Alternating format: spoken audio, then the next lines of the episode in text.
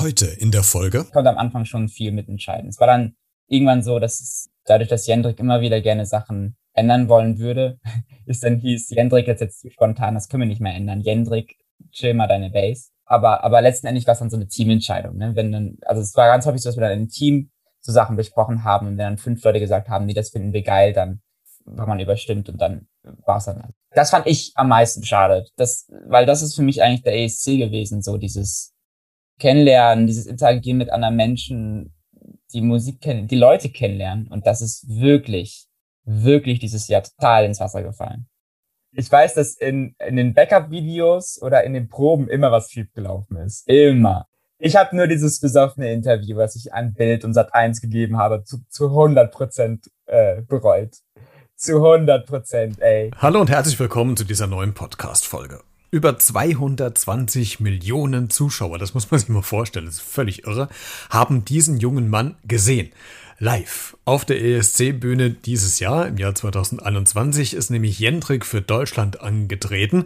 Und äh, heute spreche ich mit Jendrik über seinen Auftritt. Wir werden das nicht analysieren, auch nicht werten. Warum er jetzt nur drei Punkte bekommen hat und relativ weit hinten lag, das haben 80 Millionen andere vor uns auch schon getan. Äh, wir blicken mal hinter die Kulissen des ESC. Wie läuft denn eigentlich so eine Reise ab? Von der Bekanntgabe der Teilnahme bis zu den ersten Proben, bis dann vor Ort in der Arena, dann das Nachhausekommen und so weiter. Was hat sich dadurch verändert? Also, es gibt eine Menge zu bereden und auch eine Menge mal hinter die Kulissen zu schauen. Und da nimmt uns Jendrik heute mit. Also, lass uns loslegen. Gibt eine Menge zu bereden. Hierbei. Beredet. Der Talk mit Christian Becker. Heute zu Gast Hallo, ich bin Manga Jendrik. Nein, ich bin Jendrik. Ich habe äh, ja dieses Jahr beim ESC mitgemacht für Deutschland mit meinem Song I Don't Feel Hate und habe nicht ein, nicht zwei, sondern ganze drei Punkte mit nach Hause geholt. Hey, und, und Manga Hendrik deswegen, weil die, die es jetzt vielleicht nicht auf YouTube sehen, gerade du hast äh, total hellblaue Haare. Du, also, ich habe gestern jetzt, jetzt äh, ja, in einer in einer spontanen Aktion Haare abrasiert beim Friseur und blau gefärbt. Das hat so ein bisschen was von, von Britney Spears damals, als sie so eine Radikalveränderung gemacht hat, oder? ja, aber bei ihr war das in einer Aktion, äh, nee, wenn ich, also bei ihr war das ja, als sie betrunken war und wenn ich betrunken bin, gebe ich nur Interviews. Das ist der große Unterschied. nee, bei mir war das sogar geplant, weil eigentlich war ja dieses Blonde, war ja auch eine Corona-Frisur und dann kam dieser ESC dazwischen, sodass es dann ja, wegen Markenzeichen, Musik wieder hier auch die Frisur. Und jetzt, wo Corona immer noch nicht vorbei ist und aber der ESC vorbei ist, kann ich jetzt noch mal ein bisschen ins Extremere gehen und das ist jetzt das Extremere. Sehr gut, hast du gedacht, das ist der beste Zeitpunkt und das ist auch richtig so. Jendrik, wir haben eben schon gesagt, es wird heute überhaupt nicht um die Analyse dessen gehen, was, wie viele Punkte du gemacht hast und, und wo du gelandet bist. Das haben schon 80 Millionen andere ähm, Experten gemacht. Äh, wir kümmern uns heute mal äh, das, worum es Backstage, wie, wie es Backstage abgelaufen ist, weil das äh, bekommen wir als äh, Zuschauer vom TV ja gar nicht mit und das ist das, was mich so interessiert. Und bevor wir so richtig einsteigen, wenn du spontan an ein einen Moment am ESC denkst, welcher ist das und warum? Dann denke ich tatsächlich, jetzt spontan habe ich daran gedacht, im, im Green Room, nennen Sie das nicht der Green Room, in dem Backstage-Bereich sitzend, ähm, vor dem riesigen Screen auf diesem Fettsitz sitzen und da die Show mitgucken. Aber dann kam Security vorbei und haben gesagt, ihr müsst mit den Fettsitzen weiter auseinander dann kam wir das ist jetzt so spontan. Das war jetzt ganz spontan. Das war jetzt nichts Besonderes. Das war jetzt, was ich spontan gedacht habe. Ja, und das ist ja das, was wir haben wollen. Wir wollen das mal so ein bisschen aufrollen, äh, Jendrik. Ähm, ja. Nimm uns doch gerne mal mit so von der Reise von Beginn an bis zum äh, deinem finalen Auftritt und dann dem, dem Weg nach, nach Hause. Ähm, an dem Moment, als äh, du ähm, die Info bekommen hast, sei es vom NDR oder von jemand anderem, von der Agentur, vom Marketing, weiß nicht, wer das da macht, äh, dass du es bist. Ich meine, ich muss wahrscheinlich jetzt nicht fragen, dass du dich gefreut hast und überrascht warst, aber welche, welche Gedanken schießen einen da zuerst durch den Kopf? Vorfreude, Angst, Sorge, Panik? naja, dadurch, dass ja mein Ziel war, beim ESC mitzumachen, war das schon einfach nur Freude, beziehungsweise also ich habe erstmal nicht geglaubt, weil die haben, die haben mich ja hier überrascht vor der Haustür, äh, Thomas Schreiber und Alexandra Wolfslast. Äh, die wollten mich ja filmen, meine, meine Surprise, aber in dem gleichen Moment wollte ich einkaufen gehen für eine Sellerie-Schaumsuppe. Und deswegen, und die Kamera war noch nicht da und deswegen haben sie dann schnell Selfie-Video gemacht und es mir gesagt. wollten eigentlich meine Reaktion filmen, aber Thomas schreibt, das ist kein Kameramann. Das heißt, nachdem er gesagt hat, du fährst zum ESC, hat er das Video ausgemacht, sodass die, äh, ja, die Reaktion jetzt auch nicht auf Video drauf ist. Aber ich habe mich sehr gefreut. Ich habe äh, auch ein bisschen geweint, tatsächlich, weil ich einfach so viel Arbeit da reingesteckt hatte. Und dieses ganze Projekt, das war ja alles self-made. Ähm, da war ja nichts, da ist ja, wie du jetzt sagst, Agentur, Management, äh, ist ja nichts dahinter. Ist ja nur ich. Hallo, ich mit meinen blauen Haaren.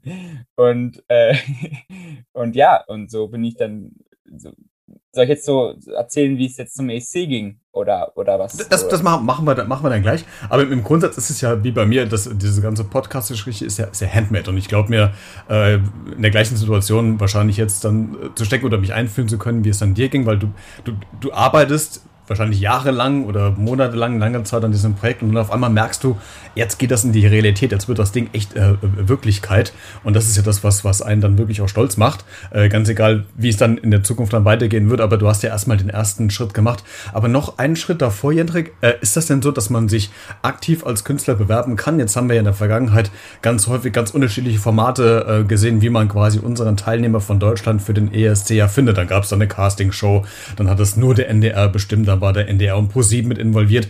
Äh, wie war es denn jetzt bei dir?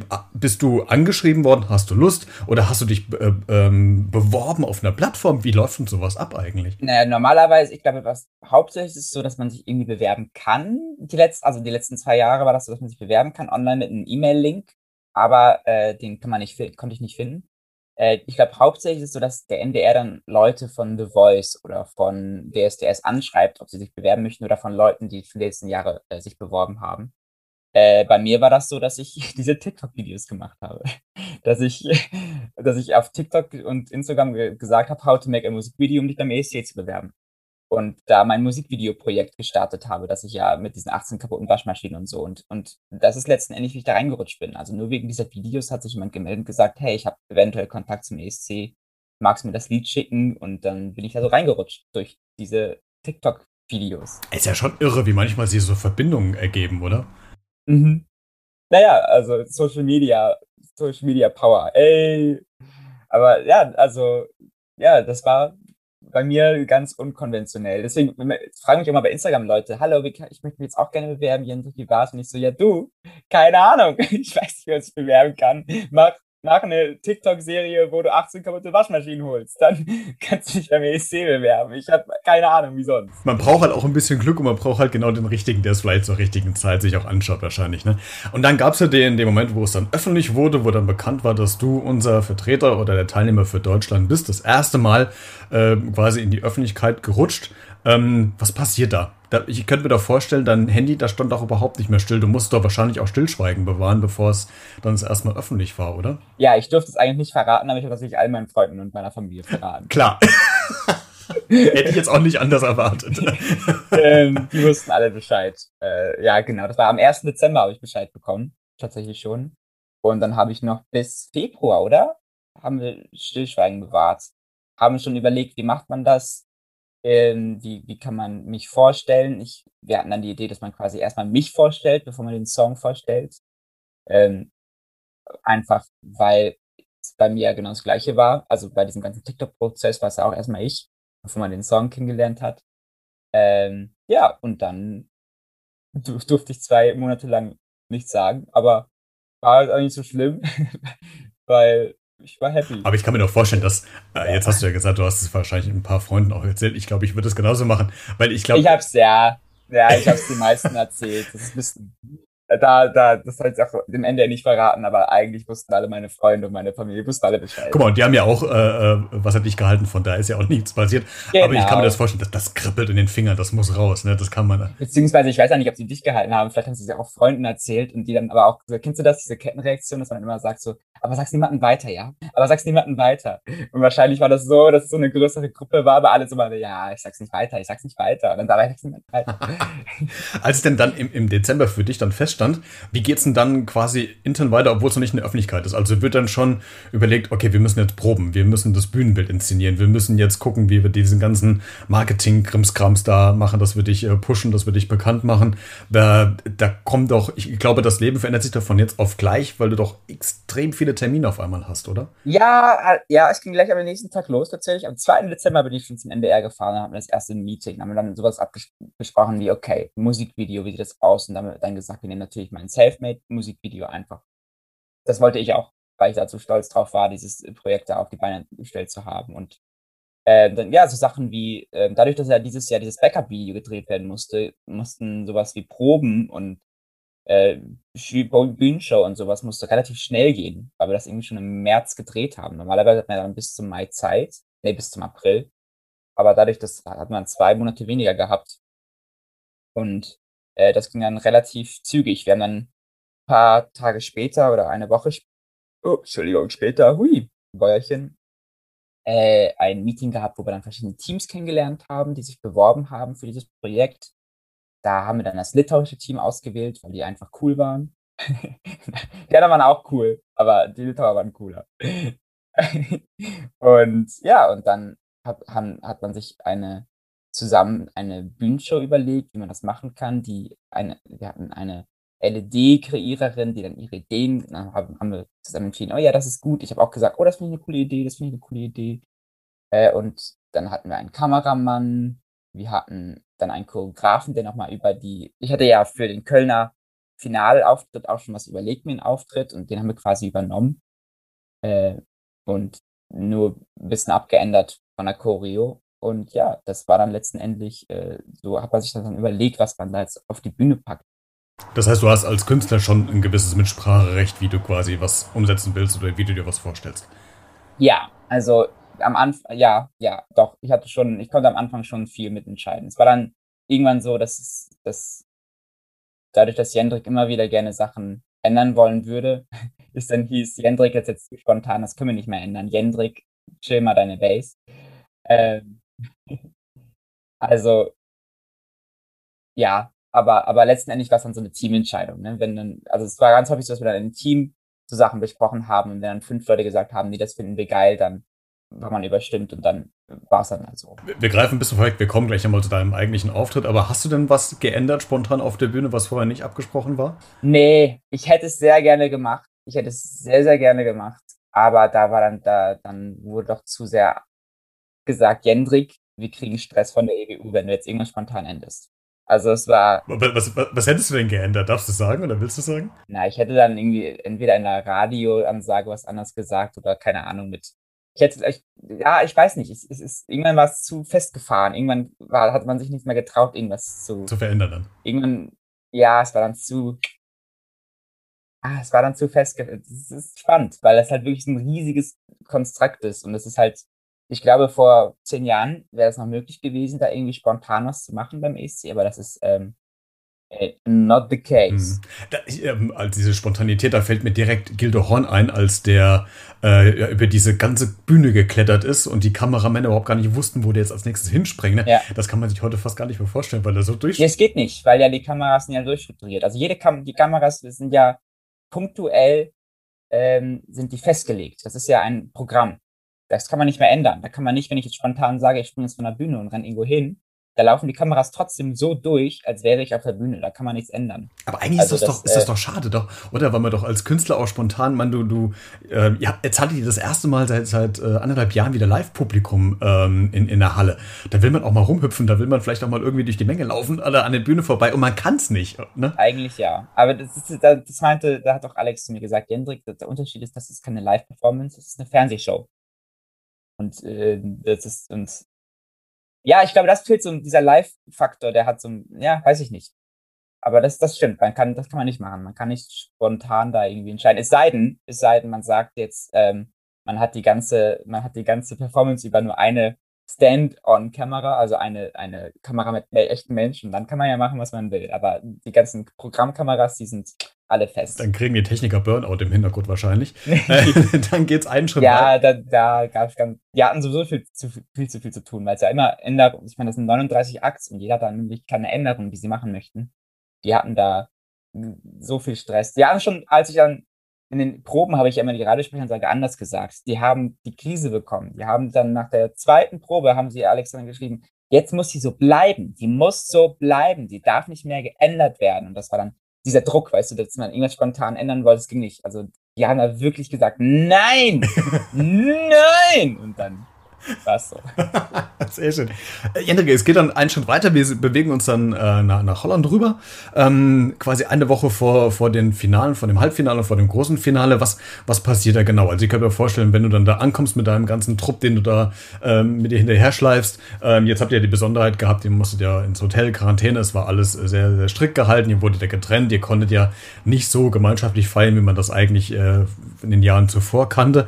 Ähm, aber was passiert dann direkt vor Ort, wenn, wenn ihr ankommt, äh, geht es dann schon direkt weiter mit, mit dem Programm? Habt ihr mal einen Tag mal durchzuschnaufen oder ist das total eng getaktet alles? Also dadurch, dass ja das zweite Halbfinale äh, auch war, wo wir ja nicht dabei waren und ähm, äh, ja genau, also dadurch hatten wir auch freie Tage. Also ich glaube, immer, immer dann, wenn man nicht auf der Bühne war, also äh, hatte man freie Tage. In unserem Fall war das das zweite Halbfinale. Das heißt, wir hatten, glaube ich, Mittwoch, Donnerstag, sogar auch Freitag frei. Das weiß ich nicht mehr. Ich glaube, Mittwoch und Donnerstag hatten wir frei.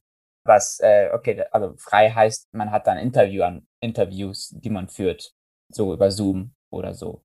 Ähm, wie, wie das aussieht. Wir sind angekommen und haben am ersten Tag erstmal nur einen Test, den Corona-Test gemacht, damit wir am nächsten, am nächsten Tag dann in die Arena äh, gehen können, haben einen Test gemacht und sind dann ähm, ins Hotel und dann war das schon Abend, dann haben wir noch da ein Essen gehabt, so ein Begrüßungsessen und dann ging es auch schon. Ah, nee. Sind wir dann nochmal los? Oh Gott, ich weiß es gar nicht mehr. Es ist alles wie vorbei. So. Äh, nee, ich glaube, dann sind wir ins Bett. Und am nächsten Tag ging es dann in die Arena. Da haben wir da eine Rundschau Rundführung gehabt, wurde alles kennengelernt und dann ging es gleich los. Also wir sind angekommen und innerhalb von, es war ganz, es war wirklich so, wir sind angekommen, haben einen Test gemacht, einen rein und dann hatten wir, glaube ich, zehn Minuten Zeit, Kostüm anzuziehen. So, und es war so, oh, oh Gott, oh Gott, okay, okay, äh, okay, äh, schnell Kostüm anziehen. Dann mussten wir dann, das ist ganz spannend, das ist richtig geil, wie sie da ähm, ganz strukturell das gemacht haben. Man ist, also jeder hat seine Garderobe nebeneinander. Also man sieht zwar die äh, Künstler trotzdem nicht, weil man ja die Privatsphäre, so eine Tür ist zu und so und die meisten sind jetzt nicht draußen unterwegs. Also, ich habe da nicht getraut, irgendwo anzuklopfen und zu sagen, Hallo! Ähm, und dann ging es halt genau, es ging gleich los. Wir sind dann in einen anderen Raum, da haben wir dann das Mikrofon, diese, die In-Ears und die Mikrofone bekommen. Dann sind wir in einen anderen Raum auf der anderen Seite, da haben wir dann einen Soundcheck gemacht. Also vor, vor Mikroständern, wo wir dann das Lied einfach nur durchgesungen haben mehrmals. Dann sind wir wieder rüber auf die andere Seite und haben da äh, nochmal die In-Ears festgeklebt. Und da sind wir auf die Bühne und haben das, haben für eine halbe Stunde ganz getaktet. Da läuft eine Uhr runter. Da läuft eine Uhr runter, die 30 Minuten. Läuft eine Uhr runter, dass wir diese 30 Minuten jetzt auf der Bühne haben, wo wir Choreos stagen können. Dann hieß es, und dann haben wir gemerkt, oh Gott, der Boden ist viel zu rutschig. Oh Gott, die Mädels werden alle ausrutschen. Die, das sind ja alles kleine Drama Queens, meine Freunde. Die sind ja dann so, ich hab Stilettos an, ich werde hinfallen. Und so, das war dann erstmal so berechtigt. Ich meine, es ist tatsächlich krass gefährlich mit Stilettos auf rutschigem Boden. Das ist berechtigt, aber es ist trotzdem nur süß, wie sie dann immer so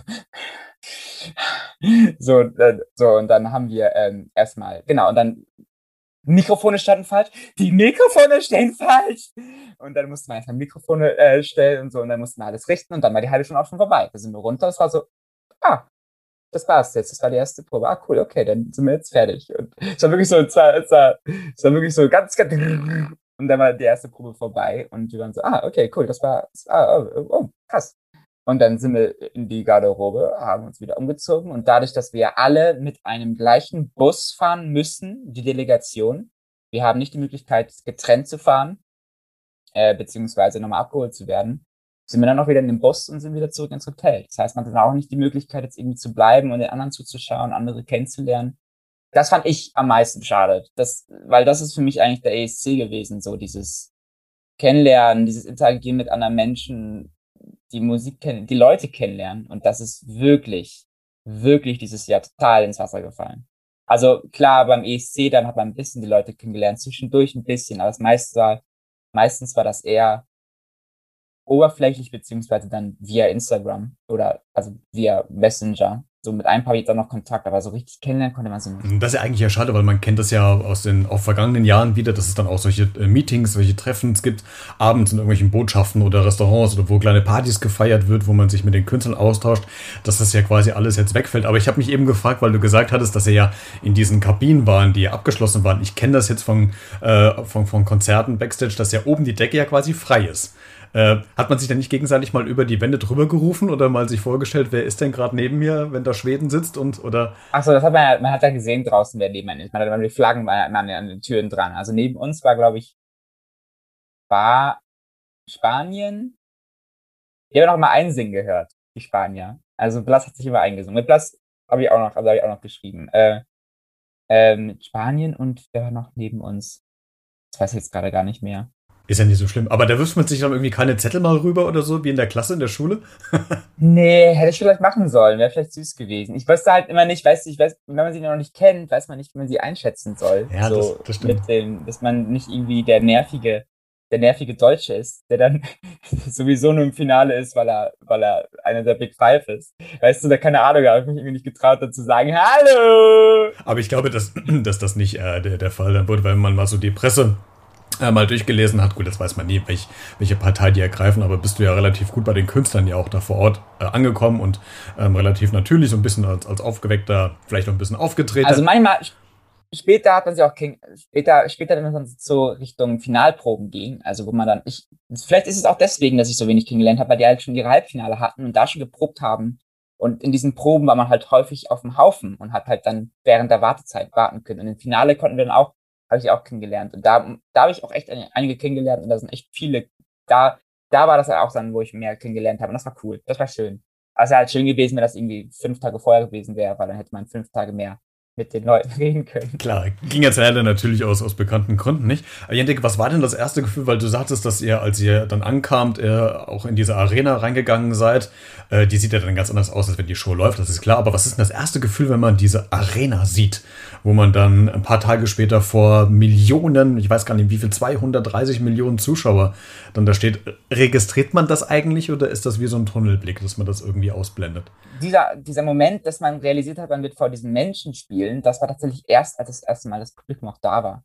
Also als diese 3500 Leute im Raum waren, das hat mich ja super geflasht, ey. Da war ich dann auch wieder super überdreht. Das war wie, wie Drogen. Ich habe zwar noch nie Drogen genommen, aber so stelle ich mir Drogen vor dass man da irgendwie, ja, dass man total auf Überdosis da auf der Bühne steht und diese Energie, die auf einen eintrifft, die hat man richtig gespürt. Das war, das war schon ziemlich krass. Ähm, und ich glaube, das war auch diesmal noch ein bisschen stärker, weil es jetzt das erste Mal war, dass wir der Publikum an so einem Live-Konzert der teilnehmen Es war konnten. genau, es war nicht nur wir, die irgendwie Bock hatten, auf der Bühne zu stehen, sondern auch die 3500 Leute, die endlich wieder Bock, die, ja, die waren auch auf Entzug gewesen vorher, irgendwie was Konzerte und so angeht und waren endlich da und haben all diese Energie rausgelassen. Das war geil. Das war schon ein krasser Moment. Das hast du eben schon gesagt, du hast ja noch ein paar, äh, noch zu gewissen Leuten noch Kontakten von, von anderen Ländern. Mit wem, mit wem hast du noch Kontakt? Wer hat sich da so ein bisschen gefestigt? Äh, mit John schreibe ich manchmal, jetzt auch gerade jetzt in letzter Zeit nicht mehr. Ich schreibe mit Samia, aber das ist jetzt keine der Künstlerinnen. Ähm, ich schreibe mit, ähm, mit äh, ähm, hier äh, Sanja manchmal von Hurricane, also jetzt nicht Samia, die Samia ist die Moderatorin, sondern Sanja. Äh, dann hatte ich mit, mit Natalia ein bisschen Kontakt. Jetzt in letzter Zeit auch immer wieder. Blass habe ich mal geschrieben. Man muss mal, ich muss mal einmal los und mal die treffen. Das wird ja wahrscheinlich bald wieder, bald vielleicht wieder möglich sein, ne? Ja, vielleicht ja. mache ich das einfach mal. Innen, aber jetzt zum Beispiel jetzt so ah, Destiny, mit Destiny manchmal, aber jetzt auch, äh, das sind eher so dann so flüchtige, flüchtige, flüchtige Sachen. Wie gesagt, nicht so viele, weil es irgendwie, ja, nicht so. The Roop auch. Cool. Ich glaube sowieso, dass es ja gut bei den meisten wird es jetzt pandemiebedingt nicht klappen, aber sowieso, das wird auch bei ganz vielen so eine Momentaufnahme sein, dass, dass man an dem Tag oder in der Woche was gemeinsam hat und dann fliegt man wieder in sein eigenes Land und dann ist einfach der Kontakt weg. Aber umso schöner ist es ja, wenn es vielleicht bei zwei, dreien dann vielleicht über diesen ESC dann noch hinausgeht, als Kontakt zu haben.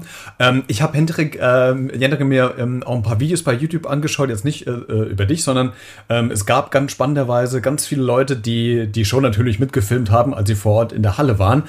Und da hat man dann auch mal gesehen, was quasi während diesen Einspielern passiert, nämlich dass dann schon die Bühne vorbereitet wird und dass die Künstler auf die Bühne kommen und dann kommt dieser Countdown runter, dass die, die, diese Hymne geht los oder dieses Intro, dann geht das Licht aus, es wird ein, zwei Sekunden lang dunkel und dann geht ja deine Show los. Was passiert in diesen ein, zwei Sekunden, wo es stockdunkel ist in der Halle wahrscheinlich, also stockdunkel ist ein bisschen übertrieben, aber wo es dunkel ist in der Halle und du weißt, okay, in zwei Sekunden beginnt der erste Takt.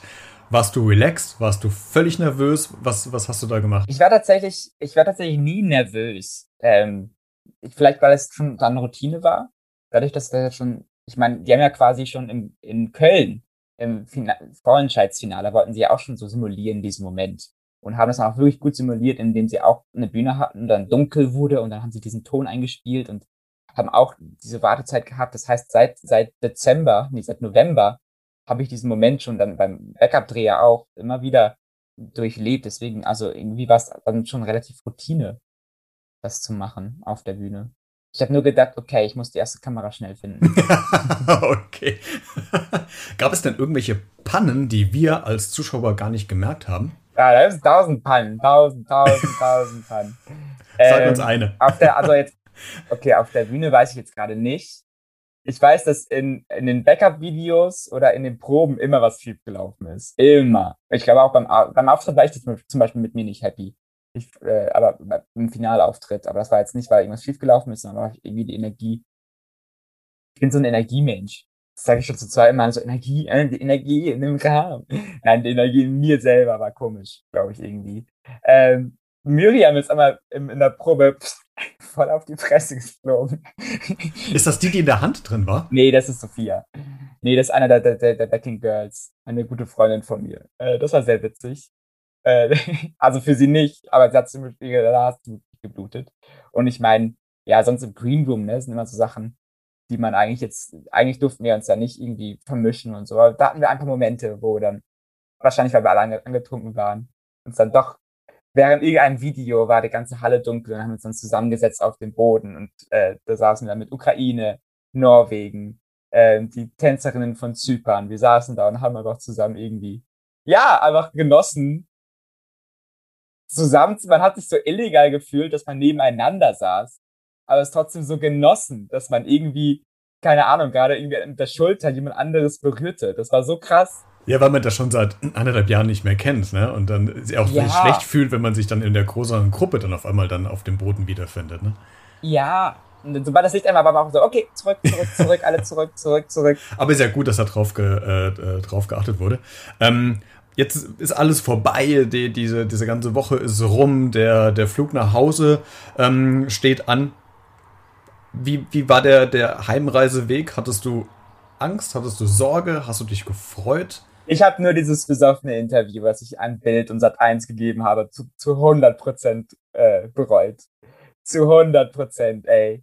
Wenn da ein, wenn da jemand zweitletzter wird und besoffen ist, dann sagt natürlich sowas wie, ich habe auch bessere Musik. Äh, ich habe jetzt Follower bekommen.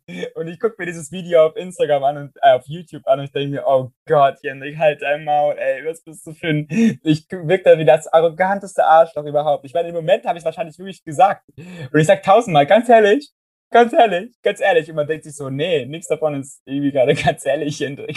halt dein Mund.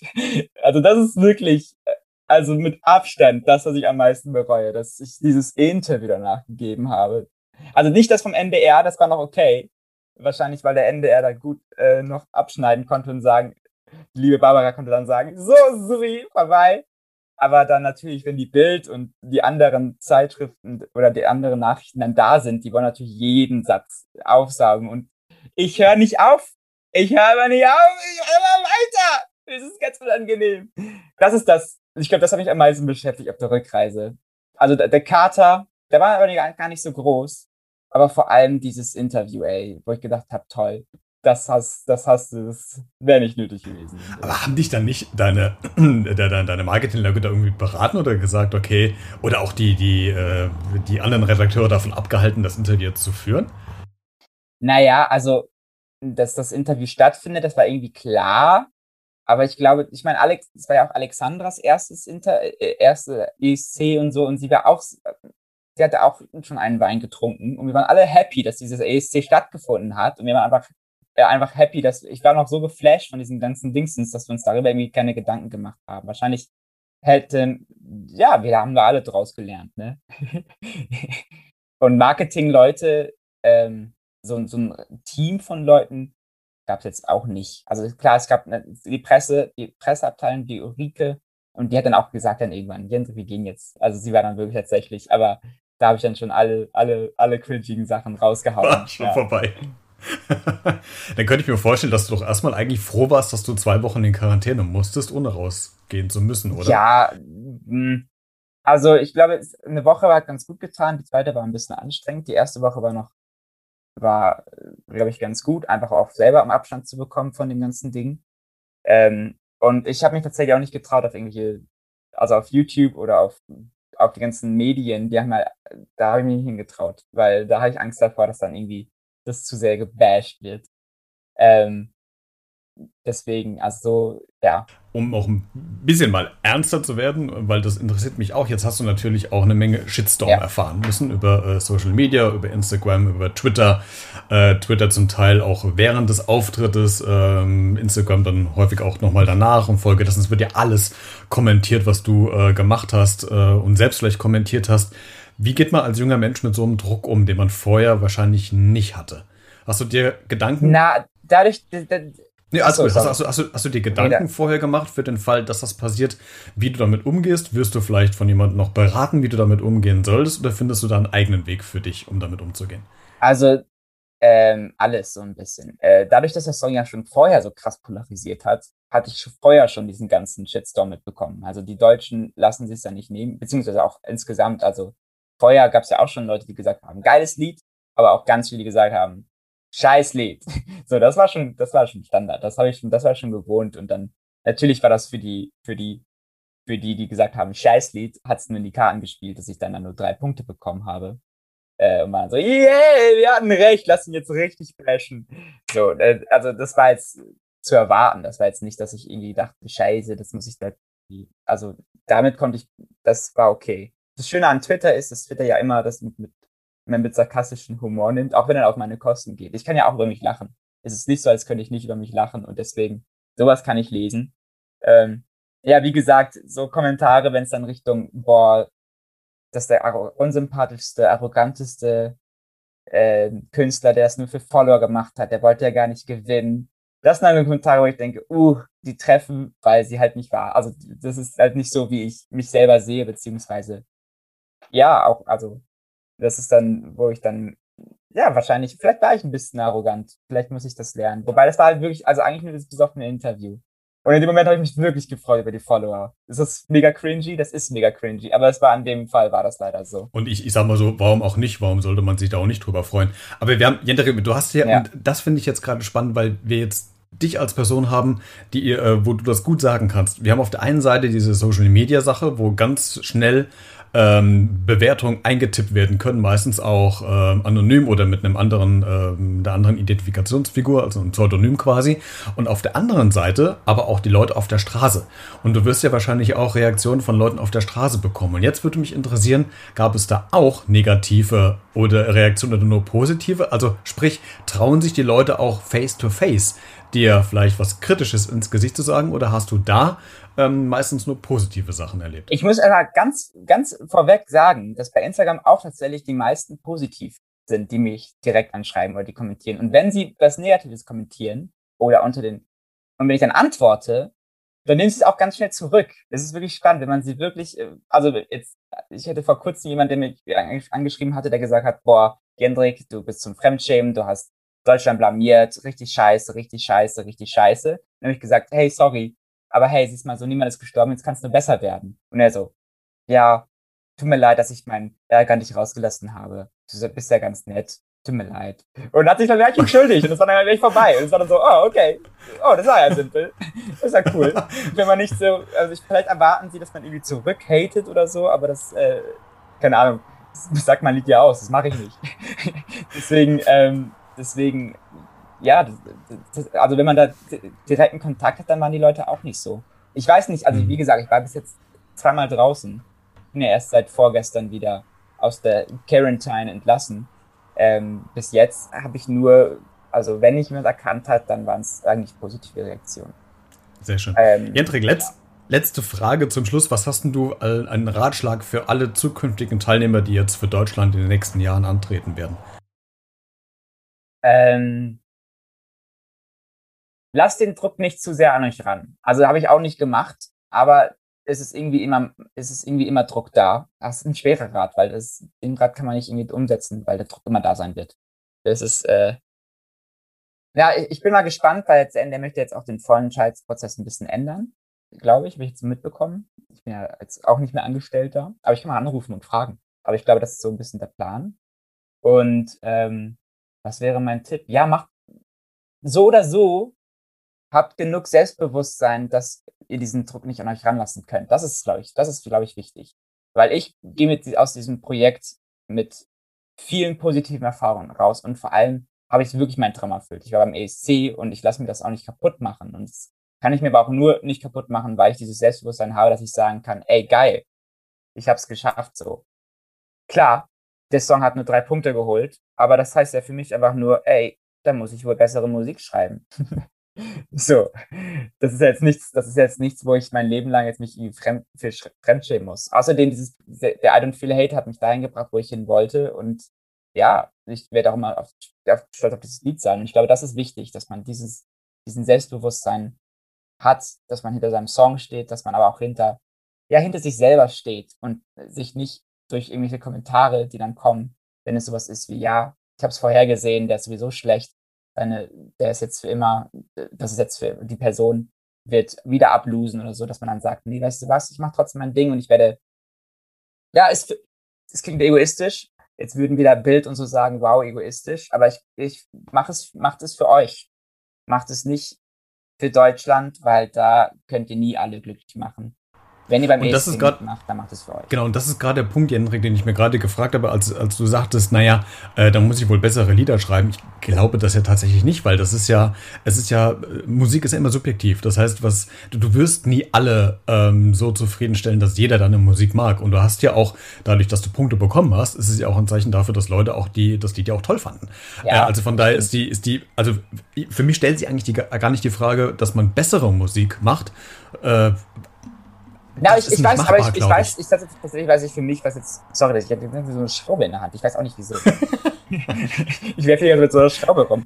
Ähm, tatsächlich weiß ich, dass die Schraube, die ich locker habe, äh, tatsächlich weiß ich, tatsächlich weiß ich jetzt für mich, was ich an der Musik hätte anders machen müssen oder beziehungsweise was am Staging oder so anders hätte sein müssen. Das nur, weißt du, wo ich dann sagen kann, ich kann, ich kann für mich, für mein, für mein Verständnis bessere Musik schreiben oder möchte es versuchen, weil ich weiß, was jetzt da nicht so das war, wo ich sage, das ist jetzt gut. Nee, keine Ahnung. Aber ich, also, es ist, es ist, ist sehr, also es ist schon, ich weiß, es ist total objektiv, aber es sind einfach so Kleinigkeiten wie, keine Ahnung, Technik, äh, Schnellsprechttext oder was auch immer. Oder weißt du, dass man, dass ich jetzt, ja, also ich, ich glaube, für mich, für mich bessere Musik schreiben. Ich, es, es hat nichts, ich will halt wirklich nicht irgendwie das Lied schlecht reden, weil ich finde es auch, ich höre es auch gerne.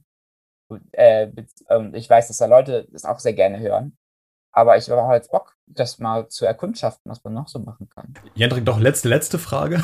Wenn du im, im ja. NDR-Ausschuss sitzen würdest, welchen Künstler würdest du dann persönlich mal hinschicken zum ESC?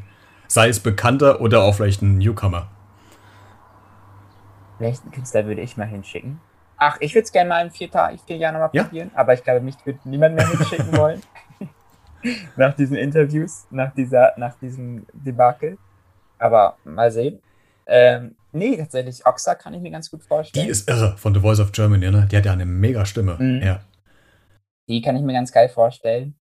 Ähm, ich hatte ja immer gesagt bei den Pressekonferenzen, dass ich auch sehr gerne mal Sophia hätte sehen wollen, also mein Mittelfinger, weil sie ist tatsächlich auch eigentlich, eigentlich eine Bombenstimme. Die ist eigentlich ein Star im Musical-Business und spielt da immer Hauptrollen und sowas, weil sie einfach so eine geile Stimme hat. Ich gedacht habe, eigentlich müsste man mal für sie so einen Jazz, Jazz-Song schreiben.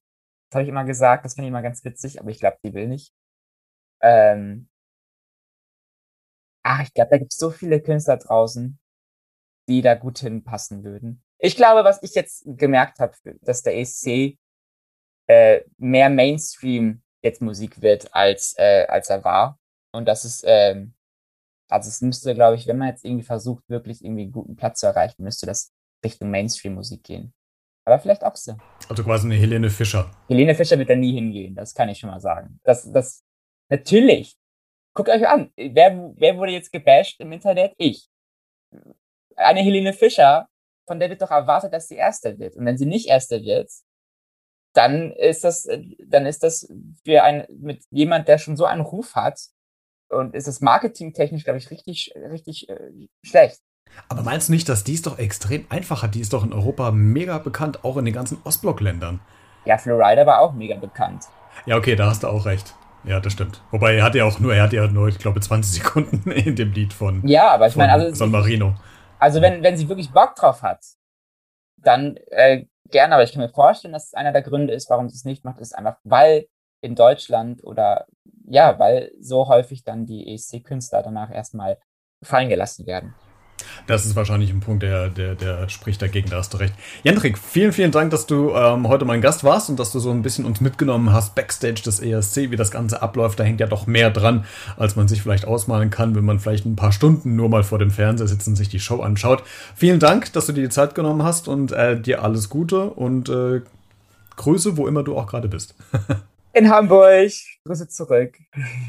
Danke, dass ich da sein konnte. Mehr Infos zu Jendrik findest du auch in der Podcast-Folgenbeschreibung in den Show Notes. Da habe ich dir nochmal Jendriks ähm, Instagram-Kanal verlinkt. Ansonsten hören wir uns spätestens nächste Woche Donnerstag wieder. Bleibt gesund und neugierig.